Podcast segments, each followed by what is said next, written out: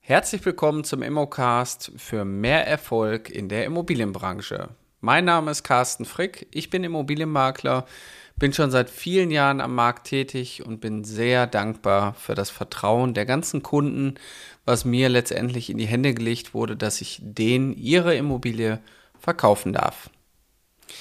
Ja, und eine Immobilie in der heutigen Zeit zu verkaufen, ist für den einen oder anderen Makler sicherlich nicht das große Problem. Das Problem liegt eher ganz woanders, nämlich die Immobilien zu bekommen.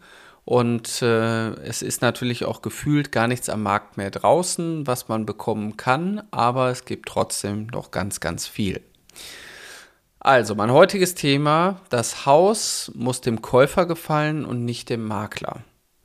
So, man sagt ja so schön, auch der Spruch geht ja eigentlich eher anders. Ähm, der Köder muss dem Fisch schmecken und nicht dem Angler. Und ich habe hier so ein schönes Bild mit so einem Steak an so einem Haken und davor so ein Goldfisch. Da ist natürlich auch klar, dass der Goldfisch niemals das Steak essen würde. Und ähm, hier möchte ich so ein bisschen psychologisch auch noch ein bisschen tiefer einsteigen und mit euch erstmal das Bild aufmachen von einem Eisberg.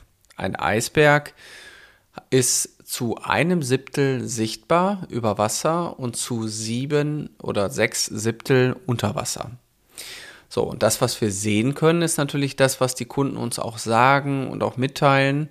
Aber ähm, es ist natürlich gerade im unteren Bereich unter Wasser, sprich also unter der Oberfläche, sind natürlich ganz, ganz viele Themen, die bei unseren Kunden einhergehen. Das sind Erwartungen, Wünsche und sicherlich auch Antriebskräfte, also gefühlsmäßige Antriebskräfte, die einen Menschen dazu leiten, etwas zu tun und das Warum sie es tun. So, warum müssen wir das als Makler irgendwie beachten? Weil es ist natürlich, äh, wir müssen unseren Kunden auch ein Stück weit kennen. Was sind denn so die Antriebskräfte? Meistens ist es so, dass viele eine Immobilie kaufen wollen, sie wollen sich vergrößern, wollen wechseln von der Wohnung zum Haus, weil sie Kinder haben, weil sie mehr Platz haben wollen, weil sie einen Garten brauchen, weil die Zimmer zu klein sind, weil mehr Zimmer gebraucht werden, weil ein Hobbyraum, Arbeitszimmer etc. fehlt. Das ist der Grund, warum man sich vergrößern möchte. Und der Wunsch der Verkleinerung ist natürlich gar nicht gegeben, weil viele Leute auch mit viel Platz zurechtkommen. Aber irgendwann fragt man sich, äh, ob das alles noch sinnhaft ist, was man da tut. Dass man vielleicht in einem Haus wohnt, wo vier Zimmer leer stehen, wo man letztendlich nur noch eine halbe Etage bewohnt oder eine Etage von zwei. So, und das ist natürlich jetzt erstmal so die ähm, Grundthematik. Also wir bleiben jetzt einfach bei dem Thema Kunde will Haus kaufen. Was hat der Kunde eigentlich für Erwartungen? Nämlich ähm, hier müssen wir natürlich noch mal ein Stück weit weiter psychologisch reingucken und uns die Bedürfnispyramide nach Maslow noch mal ver äh, vergegenwärtigen. Wir haben ja in der Bedürfnispyramide fünf Bedürfnisstufen. Die unterste ist das, äh, die Grundbedürfnisse, Essen, Schlafen und andere Aktivitäten. Die zweite Stufe wäre dann Sicherheit, Wohnen, Arbeiten und Einkommen. Und die dritte Stufe der Bedürfnispyramide ist dann soziale Bedürfnisse, Partner, Freunde, Liebe. So, alles, was jetzt darüber kommt, sind halt Wachstumsbedürfnisse. Auf der einen Seite Individualbedürfnisse wie Anerkennung und Geltung.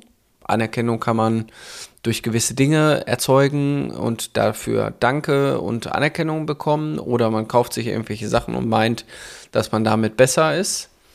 Aber der nächste und wesentliche Schritt, also die fünfte Stufe, die allerhöchste Stufe nach Maslow, ist dann die Selbstverwirklichung. Und die Selbstverwirklichung, da fällt mir dann immer wieder dazu die Hornbach-Werbung ein, mach es zu deinem Projekt. Das ist auch ein Antrieb. Und jetzt kommen wir wieder zurück auf den Eisberg und was passiert alles unter der, unter der Oberfläche, etwas selber zu schaffen, sich sein eigenes Reich aufzubauen, mal so eine Wohnung oder so, so, so, ein, so ein Objekt auch zu sanieren.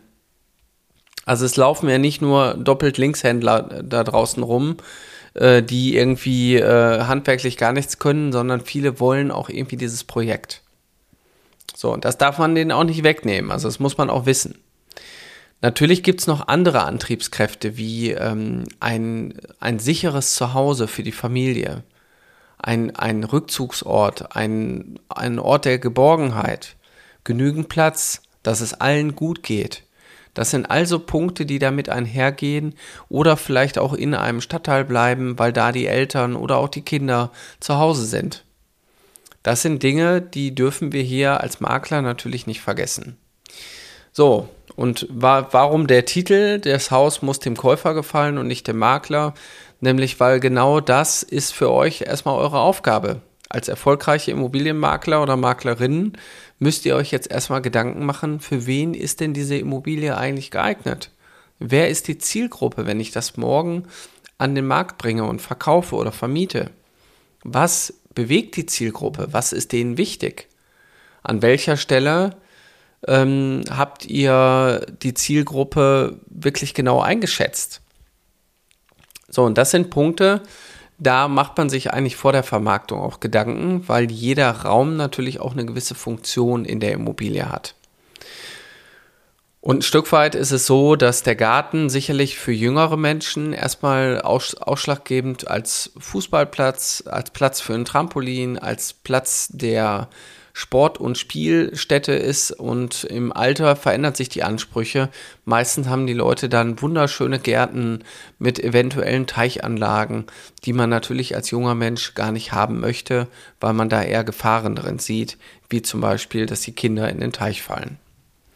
Deswegen ist mein Tipp an euch, beschäftigt euch mit eurer Zielgruppe, fragt euch selber auch mal, wenn ich die Immobilie morgen verkaufe, wer würde die kaufen und was würde dem gefallen?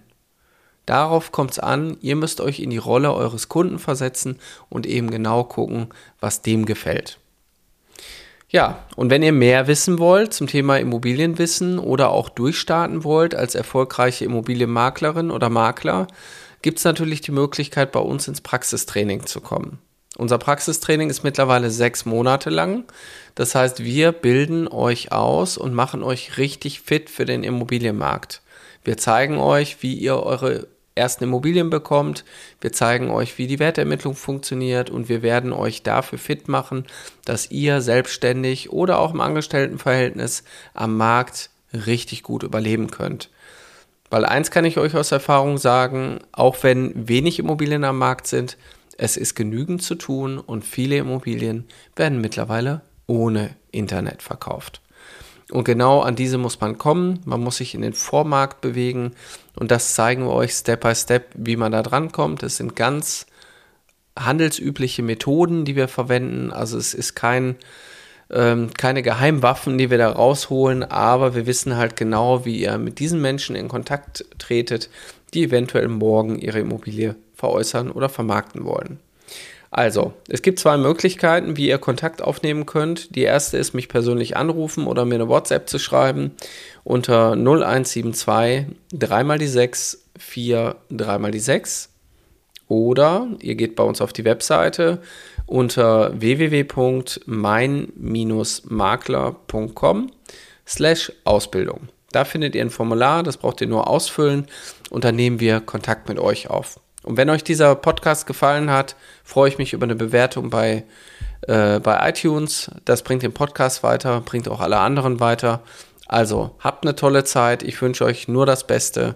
Bis bald, euer Carsten Frick.